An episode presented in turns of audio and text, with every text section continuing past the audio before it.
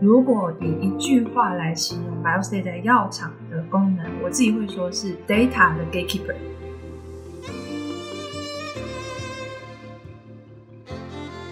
各位听众朋友们，大家好，欢迎回到生技来一刻，我是今天的主持人 Margaret 魏佳音。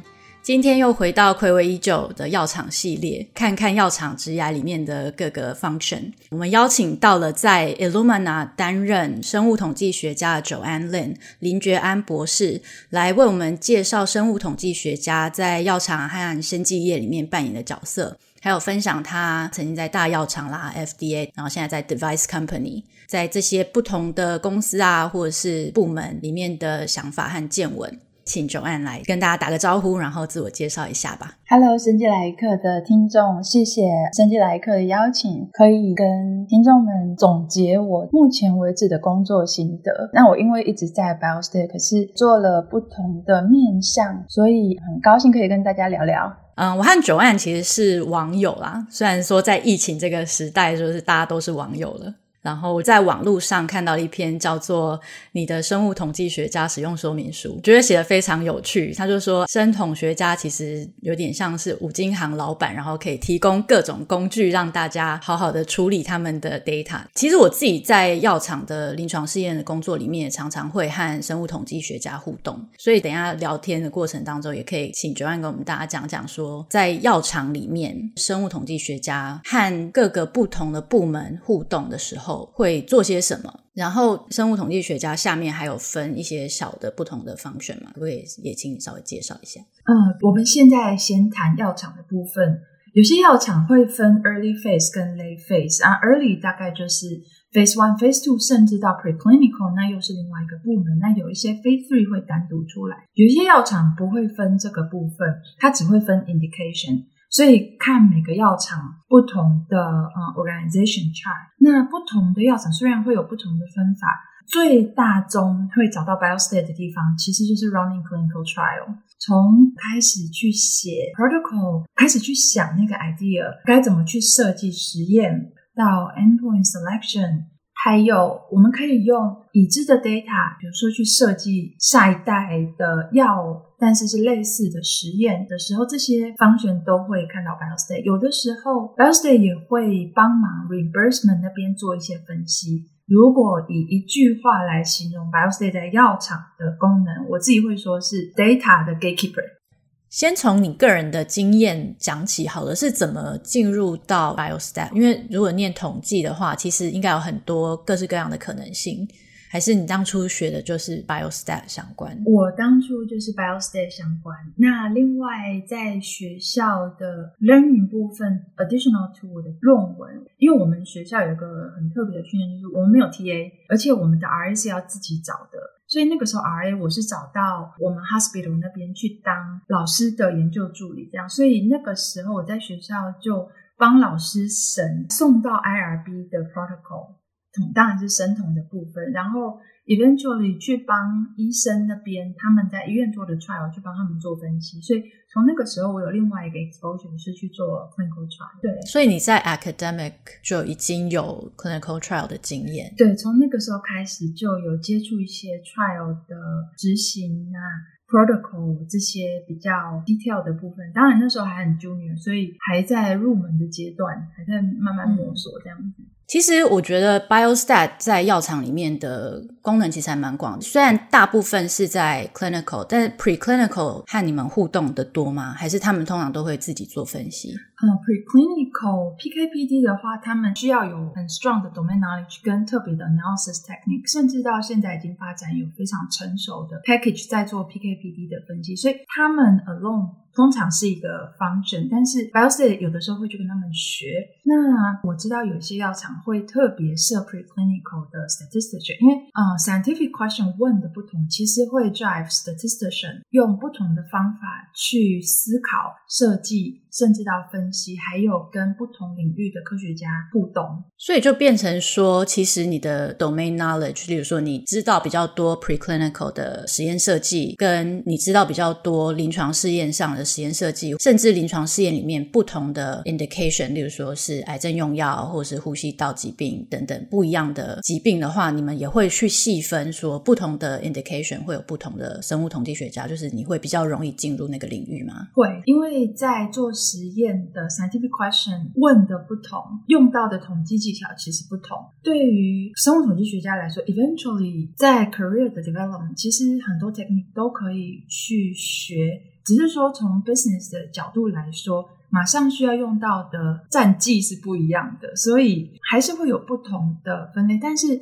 要跨 indication 对 biostatistician 来说相对是比较容易的，就是有一些 learning curve，然后慢慢跟前辈去学都可以 pick up。我其实真的很鼓励说，不同领域的专家不要被那些数学员吓到了，真的是用你们自己的 domain knowledge 来让统计学家们去学说，诶，我们这个领域最关心的是什么？比如说 immunologist，你们会有你们的思维，嗯，oncologist 可能也会有 oncologist 在意的事情。可能会要请你们不厌其烦的让生物统计学家去问一些非常非常基本的问题，因为我们从当中去学之外，可以用更好的数学语言，eventually 去帮助科学家们在做实验的时候，在思考问题的时候，能够得到更 efficient 的结论。所以，假设一个实验设计要开始的时候，biostatistician 会做些什么？例如说，我所知道的，像 power analysis 这种，帮大家决定说 sample size 是多少啊，做这些 modeling 的分析这样子。然后，接下来实验设计上面会做些什么？除了 power analysis drive 非常重要的 business decision sample size 之外，还有就是 endpoint 该怎么选？比如说，我们通常会有不止一个 endpoint。这几个 endpoint 如果都要上 labeling claim 的话，应该怎么去排？对实验的成功，还有对 business 甚至到 payer 那边，才可以发挥这个实验最大的效用。那在 sample size 决定之前，其实还有一些步骤可能会看到 biostat 的身影，比如说怎么样用 phase one 甚至 phase two 的 data inform phase three，可以更有效的让实验在执行上更精准一些。我举一个例子。一个现有的疗法已经是 stand of care，公司想要发展一个相对新的疗法，可是，在实验的进行当中，假设病患有什么样的紧急状况，在 blinding 的情况下，医生已经需要做处置了。那这个时候，标准疗法甚至到手术，可能会是医生的第一选择去急救这个病患。在最后，我们总结实验结果的时候，怎么样去区分说我看到的 efficacy 真的是来自药本身，还是是来自这些 protocol 也许允许，但是相对会 complicate 整个 signal 的疗法？这些情况可能可以从更早期的实验，biostat 跟医生或者是其他的科学家，我们一起去讨论出来可能的状况。也许 consult external 的 expert，然后我们在分析上做最合理的实验假设跟实验设计，然后去跟 agency 讨论。尤其是现在 agency 越来越重视所谓 intermediate event，就是各式各样，比如说不同的 region，嗯，现有的疗法要怎么去纯化所谓的 efficacy。那在实验设计、实验分析的时候，都要被考虑进去。你刚才说的那个是除了大家通常认定的 golden standard，像是 overall survival 这种重要的 endpoint 之外，其他分析的 parameter 吗？还是分析的 parameter 没有错，还有在 operation 上可能会遇到的事情。举一个例子，有一个药，它本来 indication 是 A，A，但是可能在 indication B 也有用。假设哈。这个药是拿来降血糖的，但是他后来被发现说，在对 other 的 indication 其实会有用。那在做实验当中，病患的血糖因为这个药降得很低，医生可能需要继续给药。这个继续给药的部分，在实验里头该算是 conmat 或者该算 safety，诶，这个就很难讲。这样这些都会需要经过跟各个方向缜密的讨论，还有当然 regulatory 那边知道说 agency 他们可能会怎么想。我们在工作中的时候，怎么 defend 我们的实验假设跟实验设计？哦，那这真的是看得很细了。对，真的是深入去探讨一个药物啊，它可能会有的作用。那除了原本预期的作用之外，是不是还有其他事情要去考虑？那我觉得这也是 Biostat 可以帮助 clinical trial 在分析的时候提供一个方向嘛。因为有时候你要看的东西实在太多了，Biostat 或者是各个其他不同 function 的人一起好好的讨论，然后想办法像你刚刚说的纯化不同的 parameter，用更有效率、更有系统的方式去整理出来，告诉这些 agency 或者是 reimbursement party 可以怎么样去看待。所以，像统计学的这个领域里面，是因为你也念了 PhD，所以你当初学的时候是学习说，除了方法之外，会发展更新的 model 啊，或者是实验设计方法等等的这些吗？对，其实读 PhD 的过程当中，整个目标，我们就讲论文的标准好了，通常是发展新的统计方法。Motivation 通常是新形态的 data 这样子，就举个比较贴近大家生活的例子，以前可能每个 patient health status 的 data 就是生日、区域或者每个时间点的一些 biomarker 这样子，可能就是一个 Excel sheet 就可以结束了。那慢慢随着收集 data 的方法越来越多，开始有 genomic data 或者甚至 medical imaging 这种新形态的 data。怎么样子去 carry out 最有效率的 information 把它合在一起。比如说每一个人的 genomics data 现在都可以到 halfminutes and even more than that 我们同时要看八百个人要怎么去找到比较 conclusive information 比如说哪些基因可能会 drive 哪些疾病。也像这种非常经典的问题新形态的统计方法就可能需要被考虑。那这也是 PhD for statistician 在 learning 的一个目标。所以这就是现在大家在那边讲说什么大数据啦、嗯、AI 啊，其实就是非常 advanced 的 statistics 嘛。相对会需要跟传统不一样的方法。所谓传统，就是说早期我们在学比较理论的部分，当然还是最核心的技能这样子。比如说回到大家可能都学过高中的排列组合那些东西，其实统计学家到现在都还在用。当然，就算现在有大数据的时代了，这些非常基本的方法也一用再用，所以还是最核心的技能，数学就是那样不会变的，但是用新的想法去处理它。对，其实看实验设计也是有随着时代在改变嘛。是，比如说最早期我们在 dose finding 的时候，大家可能就会直觉想到，哎，就是 three by three 啊，三加三加三一直加上去。嗯、那现在慢慢可能会学到说，哎、嗯，其实以前的 data 也可以来用，然后甚至我们 three by three 之外，是不是可以把一些科学的 assumption 把它更放松一点。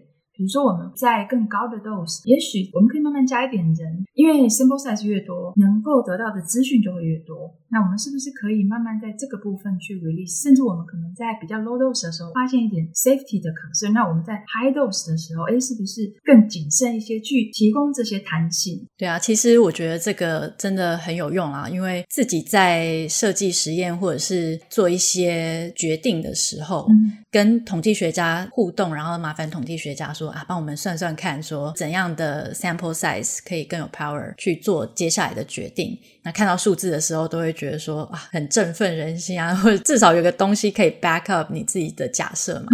嗯、呃，而且比较有个依据，说下一步到底应该怎么做，到底应该收五个病人、十个病人，甚至还是需要更多才会更有意义的实验，可以帮我们节省一些时间跟精力。接下来到真的你收到数据之后开始分析，像我所知道的，在药厂里面，我们除了 statistician 之外，我们有 data manager，是 statistician 也和 programmer 有非常多的合作。你可以稍微讲解一下这个架构是什么样子？呃，如果以上下游从 trial 开始执行，data 开始进到所谓的 EDC。Electronic Data Capture System 的时候，DM Data Management 他们其实是最上游接触到那个 EDC 的部分，然后他们说这个 data 进来，在 database 设计之前，设置 database 执行当中会有一些 program 的 check error，那是 building 在那个 EDC 里面。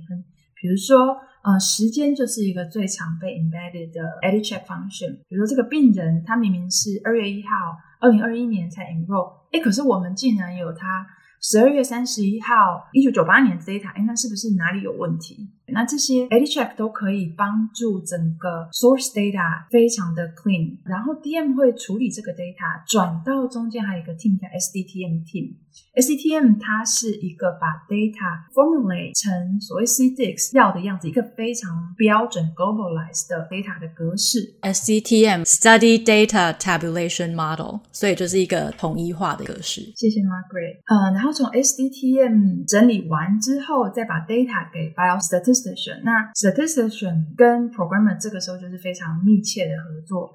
呃，statistician 跟 programmer 的关系比较像是建筑师跟实际把房子盖出来的人。programmer 他们会根据 statistician 的啊、uh, statistical analysis plan，还有 statistician 的想法，把拿到的 SDTM data 先转成另外一个 analysis data set，我们叫 ADAM data set。之后他们会去写成 program，最后 TFL 才是大家看到的结果。TFL 是呃、uh, table, figure and listing，超多缩写。其实我刚进药厂。的时候最不习惯就是这个，就超多缩写，然后需要有一个小抄，对，说啊到底是什么东西，而且每个药厂可能缩写 acronym 都不一样。那分析出来之后，就假设你已经要送审啦，那就是送往 FDA 或者是其他 regulatory body。这个时候，statistician 需要做什么，还是比较 supportive 的角色？Depends on FDA 的 question. Biostat can be supportive, can be a leader. 就看是需要在 statistical analysis 上去做进一步的分析。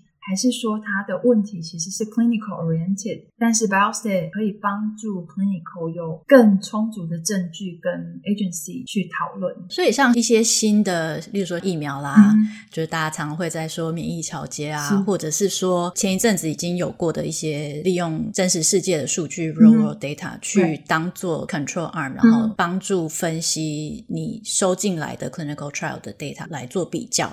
这样子的东西怎么看待，或者是对统计学家来说，会不会有什么样的挑战？嗯、先讲很夯的免疫桥接。假设我今天拿到这笔实验 data，我的 PI 告诉我说：“哎，我们今天要做免疫桥接。”对我们来说，其实就是 clinically 医生或者是 scientist，你们有多相信我们拿到的这些证据？从不同疫苗的综合抗体来做比较，怎么样子叫做有效？之后再跟 agency defend 说：“哎，这个。” Strategy works 的可能有一点 beyond statistics，但是我们可以让整个实验在 science 团队的 belief 之下去让实验设计更完整，这个是我们能做的。那刚刚另外一个问题是 real world evidence，对我们来说其实最关键的应该是 data quality，因为大家都知道 garbage in garbage out，对 agency 来说 data accountability。最重要的也是 not to cherry pick，只要 make sure 厂商没有 cherry picking data 的话，基本上 data 开始怎么样分析，那个都是后续的故事。比如说我们今天拿了一个 database，或者已经知道说，哎，这几个 database 合起来里面怎么样子的病人，我们要来做 control。可是首先我们得先说服自己，才能说服 agency 嘛。那说服自己的情况就是跟。trial 收进来的 control 是不是可比性？所谓可比性有很多，比如用药的历史或者他们 medical history，不同的 region 可能会有不同的 patient feature 这样子。所以其实全部都是要回归到 scientific background 去确认这样子的比较或者是分析是正确的，是有意义的，才可以接下来做统计的部分，然后再由统计去决定说可能可以用什么方式去做比较。大部分的人可能一看到数学就会先被吓到。我一直告诉跟我合作的 scientists，嗯，PI 也好，或者医生也好，在这些数学之下，最重要的其实还是专家们的 domain knowledge。我自己认为，统计学家的功能是帮助各个领域的专家 formulate 的问题更清楚一些，然后在执行实验的时候，确保我们收进来的 data 可以精准的回答你的问题。但是问题的本身有没有意义？这个其实是专家应该要去决定的。比如说，clinical 的差异，five percent、ten percent，哪一个有意义？其实这个是 PM 们应该要决定的。因为其实对统计学家来说，five percent、ten percent 要去算所谓 P value，或者是要去 run model，其实都可以做。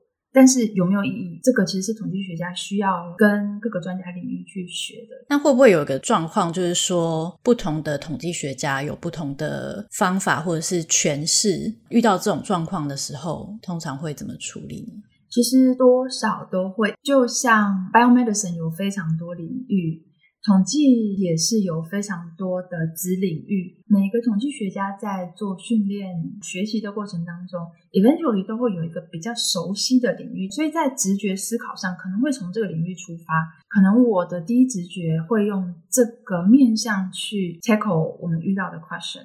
那例如说统计对我来讲，我可能最重要就是看有没有星星，有没有 p 小于零点零五这样子嘛。嗯、那如果要是就是刚好在边缘，然后一个方法可以小于零点零五，一个没有这样子，你们会就是哦，让我们来 push 一下，往那个小于零点零五的方向走，这样子。统计学家，我们自己有个 slogan，就是 There are good liars, bad liars, statistician。对，我们当然不是鼓励科学家用统计来去放大所谓的 signal，或者是去把没有变成有，点石成金，嗯、这就很迷了。遇到刚刚 Margaret 讲的情况。如果一个 model 相对可以支持说，诶，它是 significant，一个不是，可能要去细看说这两个 model 的差异在哪里。有的时候是一个 model 有考虑到一些比较细节的变化，有一些没有，这会造成说一个 significant，一个没有。那我们就举一个例子，刚刚讲现在越来越多 genomic data，可能在 A model 之下，我们会发现说，诶，有十个 g 都非常非常 significant，p value 可能都小于十的负九次方这一类的。这在 GWAS study 有的时候会看到。那在用另外一个方式，假设可能用 machine learning 的方式，会发现说，诶，其实可能只有其中一个是差异是什么？可能是说 machine learning 它把这十个看成一个，可能其实这十个是有关联的。所以你说是十个都 significant，诶，也对。但是有可能说其中一个 significant，这个也是对。如果我是统计学家，我可能会拿回去问我的 PI 说：“哎，我们现在有这个发现。”那我的 PI 可能就会发现说：“哎，其实这十个，因为在已知的情况下，它其实是 link 在一起。那这个 interpretation 就会非常仰赖 domain knowledge。”一样就是回归到 science 的背景去诠释。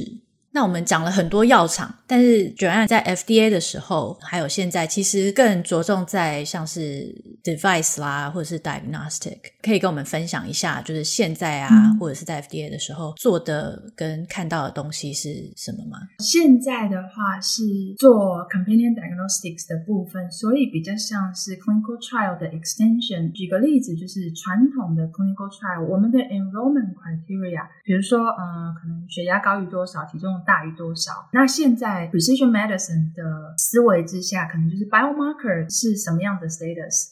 那 companion diagnostics 比较不同，就是说，哎，整个 trial 执行完之后，其实。这个 enrollment criteria 相对这个 biomarker status 是会改变的，就是说，哎，我们今天 enroll 进来的 patient，我用 S A A 看它是 positive，可是事实上用 S A B 它不见得是 positive，对，所以等于是整个 population 在不同的 S A 之下的 definition 它是会改变的。这个部分就是我现在在做的，就是说怎么样跟药厂合作，我们来一起看说，哎，不同的 S A 啊，不同的 companion diagnostic device 定义下的 population 还是能够 support 说我们的 drug。Efficacy 是够 strong，这个是我现在在 device 这边做的。Oh, 就是现在 companion diagnostic 的方向，通常就是说有一个基因突变，是然后就是有这个 mutation 跟没有的下去比，但是不同的 assay 分析出来的 mutation 会不一样的意思咯。很有可能有的时候会不一样，因为有的时候 trial enrollment 会用 local lab 的 test，那那样的 lab test 它可能同一个 test 它送到其他 lab。因为不同的客观条件、气候啊，甚至可能实验室的标准程序不同，处理 sample 的细节不同，它出来的结果很可能会不一样。特别是 biomarker 的出现的是在所谓的 cutoff boundary 的时候。尤其是现在越来越多 biomarker，它是一个综合的分数，比如说 microsatellite stability score，它可能就是一个零到一百的分数。这种连续的情况下去区分病人，它其实就是其中一个 cut off，也许是大于三十，小于三十。那这个是每一个不同 assay 厂去定义的。那到另外一个 assay 的时候，它会不会就变成三十一？那这个病人应该怎么定义？对，像这样子的情况是现在 precision medicine，然后。Companion diagnostics 在做的事情，那也是我在做的事情。像你刚才举的这种边界上面的案例的话，通常会怎么处理啊？就是跟 F FDA 讨论吗？这个没有办法，因为就像在做 trial 一样，我们所有的 analysis 为了保证客观性，都要 pre-specify。在 device 这边也是一样，嗯、我没有办法说全部的 data 看完之后，我去改变那个 cutoff。我的 cutoff 一开始就要决定。如果我今天看出来这个病人他用我们的 assay 是三十一，但是可能用其他 assay 是二十九，因为 biomarker negative 的病人通常不会被 enroll 在 analysis 里面，可能就不能 include 这样的 patient。那对 drug efficacy 的 estimation 上，当然就会有一些不同。所以其实是一个不太会有弹性的数字，相对会比较少。我自己在实物上有看过说，为了 enrollment 的速度加快。Run lab test 去看 patient 的 biomarker status，用 local 的总是比较快。然后有些药厂他们会再有一个 central lab 去 confirm patient 的 biomarker status。那有的时候在实物上就可能会看到 ten percent 或 fifteen percent 这样的误差。意思就是说，事实上可能有百分之十五的 patient，他 biomarker 的 status 是 negative 的，他进来这个 trial 是会稀释 drug efficacy。可是我是用它 enroll 的，那这样的状况就需要跟 agency 去讨论，或者是药厂可能就需要在设计上去更 refine 一些。所以这样子的 companion diagnostic 做出来的 trial。药物通过之后，就只能够用当初同样的这一个 assay，还是是有扩充性的，是可以延伸说不同的医院他们可能有不同的 assay，不同的方法。呃，因为 companion diagnostics 跟 drug 其实是 co-develop 我们讲，可是 companion diagnostics 先 approve 再有 drug approve，其实在实务上是不可行的，因为目前法规之下，agency 还是会想要看说你在这个 trial 之下看到的 drug efficacy 还是有被 maintain 的，就是我不同的 assay drug efficacy 基本上都是非常 strong 的，所以其实 companion diagnostics 本身的 evidence 还是 depend on trial，所以我不可能说现在有一个 companion diagnostics 再有一个。drug，所以在病人 enroll 的时候，通常是用一个 beta version，或者是就是 local 没有经过 trial data 来验证这样的 assay 去 enroll 病人，然后在 trial 做完的时候，companion diagnostic 跟 drug 一起送到 agency，然后一起 approve。那回到刚刚 Margaret 讲的，就是说，假设我们今天有一个 drug 跟 companion diagnostic 已经 approved 了。所以医生在开这个药的时候，他其实是会需要根据这个 companion diagnostic 的结果，才能决定这个病人能不能用药。因为 payer 也会根据这个结果来给付。当然，以公司的角度来说，越多种类的 companion diagnostics，越会扩张病人族群。所以公司会去找所谓的 follow on companion diagnostics，跟不同的 device 厂合作。嗯所以这些 add on 的东西，或是 follow on 的 assay，就不太需要再经过 clinical trial 了。通常如果 trial 跟 companion diagnosis 已经做完的话，药厂不需要再 run 一个 trial，责任就会回到 device 厂这边去跟当初的那个 CDX 的结果去比。嗯、我遇到另外一个状况是说，trial 在 run 的时候，因为 trial 通常会比较久，比如说有好好几年。Pharma 就会同时找好几个 companion diagnostic 厂一起谈，说，哎，这几个我们一起做 companion diagnostic。所以 drug 在 approved 的时候，我已经有好几个 companion diagnostics 可以用了。这个状况也有发生，所以我们讲了药厂，讲了 device company，嗯。那有没有什么在 FDA 工作的一些经验？在 FDA 工作就有点像是在另外一边嘛，你就是看别人做的东西，然后我们都说是 dark side。哦，真的吗？对，我觉得 FDA 是 dark side。嗯，我自己在里面，我不觉得很 dark。其实，在 agency 工作是个很有趣的经验，因为以统计来说，在 FDA 里面虽然有不同的 center biologics drug device，但统计的 principle 是一样，所以其实 statistician within FDA 是 talk to each other，所以有的时候我们会接触到审 drug 那边的同行，有的时候会审 vaccine 那边的同行，那去跟他们学说，哎、不同审查上的思维，或者是他们那边 counterpart industry 发生什么事情，或者说他们有没有考虑新的方法。甚至有的时候，他们 clinical 那边怎么发展？诶，其实对我们来说是很有趣的经验，不一样，但是又好像有一点一样。所以经验本身可以互通有无，这一点我觉得是很特别的这样子。因为以公司来说，通常就比较单一是一类的产品这样。嗯，那倒是对。所以在 FDA 看到其实就比较广嘛，你可以看到对很多不同面向，然后新的东西这样子。对，那我觉得从统计学家的角度比较特别的是说，会因为省不同公司甚至不同国家的产品，所以会看到说，公司在国际的 strategy 是怎么去思考的。比如说，我这个产品应该先在哪里上市，之后再送哪里，应该怎么跟不同的 agency 去 compromise 他们的意见，然后设计在我的 trial，甚至公司长久的 strategy 里面。这些其实从 backend 去，不只看他们送过来的案子。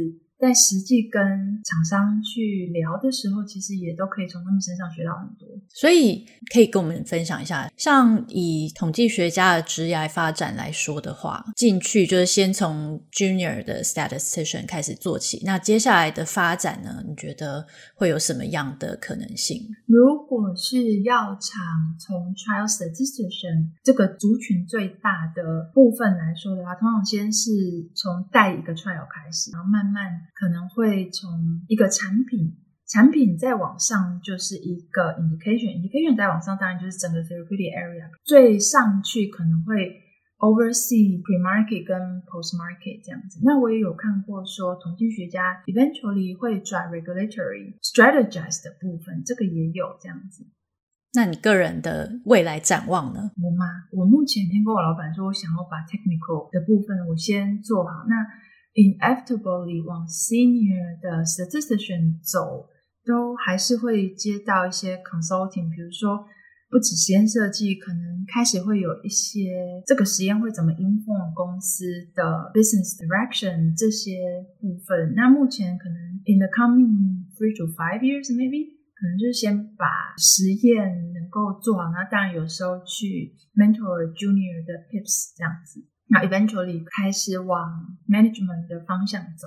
然后我们稍早之前，你有提到的是说，因为 clinical trials 对应的其实是 regulatory agency，但是还有很重要一块是保险公司买不买单嘛？是。那这个分析跟你 clinical trials 做出来跟 agency 的这种分析会有什么不一样吗？我其实自己没有做过专门给 payer 的 trial。但是有遇到一个状况是说，在设计 trial 的时候，比如说 health economics，他们那边会来 consult 我们，就说，哎，我们的 trial 可能还需要 further 去 extend，收集什么样的 data？因为 payer side 他们可能会想要看 long term 的 data，或者是从不一样的面向来分析 data，比如说看不同的 subgroup，不同的病人族群，或者不同时间的 efficacy。这些跟在做 trial 本身的实验设计或者是考量上，会需要更 add on 一点这样子。所以通常那个部分就是 HEOR 那边在处理就是了。我遇过的是这个样子，他们会来嗯嗯帮我们说，哎，该怎么样子。让 trial 的设计更完整，符合所有公司的 business 需求。那说像这样子的状况的时候，有没有一个整合？因为毕竟现在有这么多 clinical trials，然后相对累积起来就有非常多的 data。有没有一个系统可以把它们全部整合起来，然后就是在做这些分析的时候，就可以全部一起来看？我相信每个公司里面都有，不一定是一个完整的 database，但一定都有这样的一个 data 的 repository，不同的 trial information 可以借出。来用，但是如果要 cross 公司的话，这个在技术上可能就比较每个公司的 level，可能会需要有一个第三方来公正的主持。首先，比如说 data 可不可以 share，什么样的 funding source 可以来 support 这样的第三方 data，让大家 eventually 可以都用里面的 data。比如说，在什么样的机制之下可以申请 data 来用？比如说，我的 control 是不是可以借用里面的 database？我不需要再重新 run。对，像这样子的一个机制，会需要第三方主持，然后管理 database。所以我觉得可能回到比较 business 的面向，就是说这样的 funding 谁来出，怎么样出是合理的。比如说我们公司可能四个 trial 里面，也许就只需要用到一个 trial，而且可能只是四百个人次。可是其他公司可能又会用到一千六百个人次，诶，那这样子我的方面要怎么分配？那甚至反过来说，我可以贡献十个 trial 加起来可能三千个人，其他公司它可能公司的 size 就是那样，我就是只能贡献两个 trial 加起来一千个人，甚至可能五百个人。那这样子的资源怎么去分配，或者该怎么调和？这个可能我觉得会是一个 long talk，但是 ideally 有这样的 database 会非常好。其实，在 device 里面是有这样的 database，就是在 cardio，他们在很早期几个大公司就有共识说，装心率调整器的人在美国，他们就要被输入一个第三方的 database。那几个大公司常年都有拨预算去支持那个 database。在他们之后的几个 submission 也的确有看到说，里面的 data 会被拿出来用去 support 他们的 NDA parallel，我们叫 PMA 的 submission to FDA。嗯哼，对，听起来就很 powerful，但是实际执行上感觉会很困难，会可能需要几个大公司开始起头去推动整个演进，但的确是已经有先例在做，所以我相信是 doable 的这样子。那我想好像非常接近尾声了，想问一问，就是你给大家求职的建议，或者是你在面试人啊，你在收新人的话，你觉得会有什么重要的技能，或者是需要表现出来一些特质吗？我觉得其实跟每个 function 最基本的需求，当然跟每个 function 可能非常类似，就是沟通，因为特别是统计需要跟各个领域的专家沟通。对这个部分会，我觉得会非常加分啊、当然不只是讲统计的语言，比如说把统计的语言怎么翻译成不同科学家、医生，甚至可能法规，他们都可以理解的语言，我觉得这个沟通的能力是会很棒的。那在统计的训练当中，其实学校基本的训练要进 biotech，其实都已经很足够。只是说会让自己更舒服，那个 learning curve 会短一些。在学校如果有接触到实验的设计，因为这个可能要有医学院的 set up 之下才会有，可能会帮助那个 learning curve 会短一些。对，那当然没有的话也是没有关系的。但我相信每个学生还在学校的时候可以做的是说，诶，我们今天拿到 data 要分析了，有机会的话问问这笔 data 怎么来，比如说是几年到几年之间去收的。当中收的时候，收了什么样的病人，什么样的族群？这个实验是不是曾经停下来过？那根据什么样的条件停下来？如果没有的话，data 收到最后总共有几个人？那那些 data 长什么样子？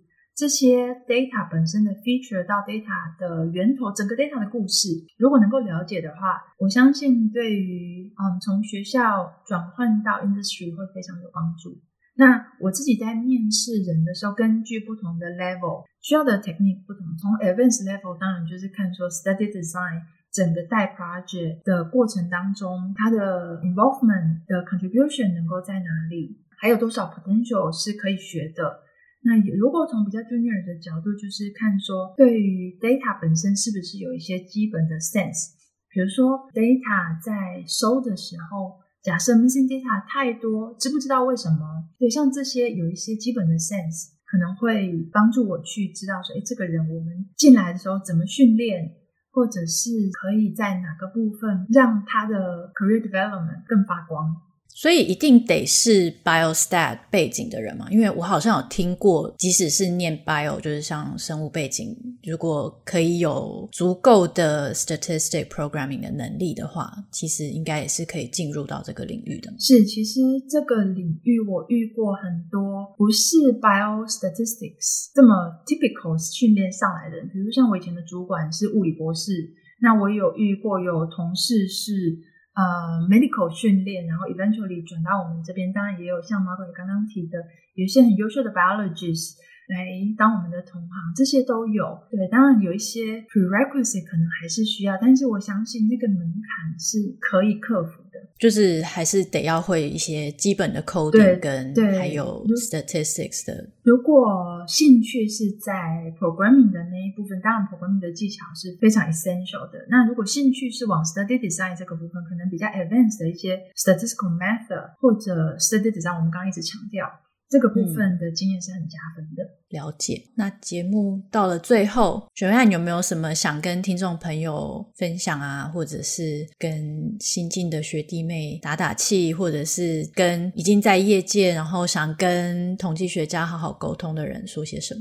呃，如果有一些朋友，因为统计的技巧，就像 Margaret 一开始提的，有非常多的应用的层面，该怎么选哪个领域去深耕？其实真的还是根据你对 domain knowledge 的兴趣。我会后来选 biostat 的原因是，我后来发现我自己的兴趣其实在医学，那再加上我读数学的背景，呃，有的时候当然会 up and down 在 day to day life，但是 eventually 我发现，哎，long term 还是可以支持我继续走下去。所以我觉得就是 follow your heart 这样子。比如说，说对金融有兴趣，那就往金融那边走。那可能对 trial 本身执行没兴趣，但是你对 biomarker 或者是 preclinical 一些 exploratory 的面向比较有兴趣，哎，那就往这个方面发展。我觉得都很好，就没有 right or wrong，没有 good or bad，就是真的是 follow your heart 这样子。嗯，对。所以就是每天早上要被梦想叫醒，而不是被闹钟叫醒。每天早上，呃，可能还是 还是需要，还是闹钟需要一下，还是，还是闹钟需要一下。但对。有梦想很好，这样子，但是我我觉得是，我觉得我我可能提供一句，就是以前我的老板曾经跟我提过说，嗯、对他来说，什么样子是要不要留在这个工作的准则。他说他只要问自己每天一句话：我还想不想打开这个电脑来做这一份工作？哎，还可以，那我就继续做。如果真的电脑都打不开了，密码都忘记了，那就是不是要考虑一下我们 alternative 这样子？对。所以我觉得真的是 follow your heart。非常谢谢 Joanne 今天来跟我们分享，谢谢生机来一刻，谢谢 Margaret，再次谢谢 Joanne，然后谢谢大家的收听。生机来一刻会在每一个月的一号和十五号更新节目，大家可以在各大平台收听我们的 podcast。那如果大家有特别想要听的 podcast 内容，都欢迎寄信给我们，或者是传讯息给 BTBA 的脸书小编。同时，别忘了追踪 BTBA 的官网、Twitter 或者是 Facebook，可以收到关于我们的最新消息。谢谢大家收听。生计来一刻 Moments in Biotech 第二季由 BTBA Boston Taiwanese Biotechnology Association 制作。我们谢谢驻波士顿台北经济文化办事处的赞助。本期节目制作人有 y v o n Erica、m a t c h i n、Margaret、我范恩。后制与宣传团队包含机秀、信怡、Phoebe 以及慧芳，还有专业顾问 Joe 以及 Rick。如果你喜欢我们的节目，欢迎到 BTBA 脸书专业私讯小编，或是寄信到 TMR Biotech Moments at gmail.com 分享你的心得。谢谢你的收听，我们下期再见，拜拜。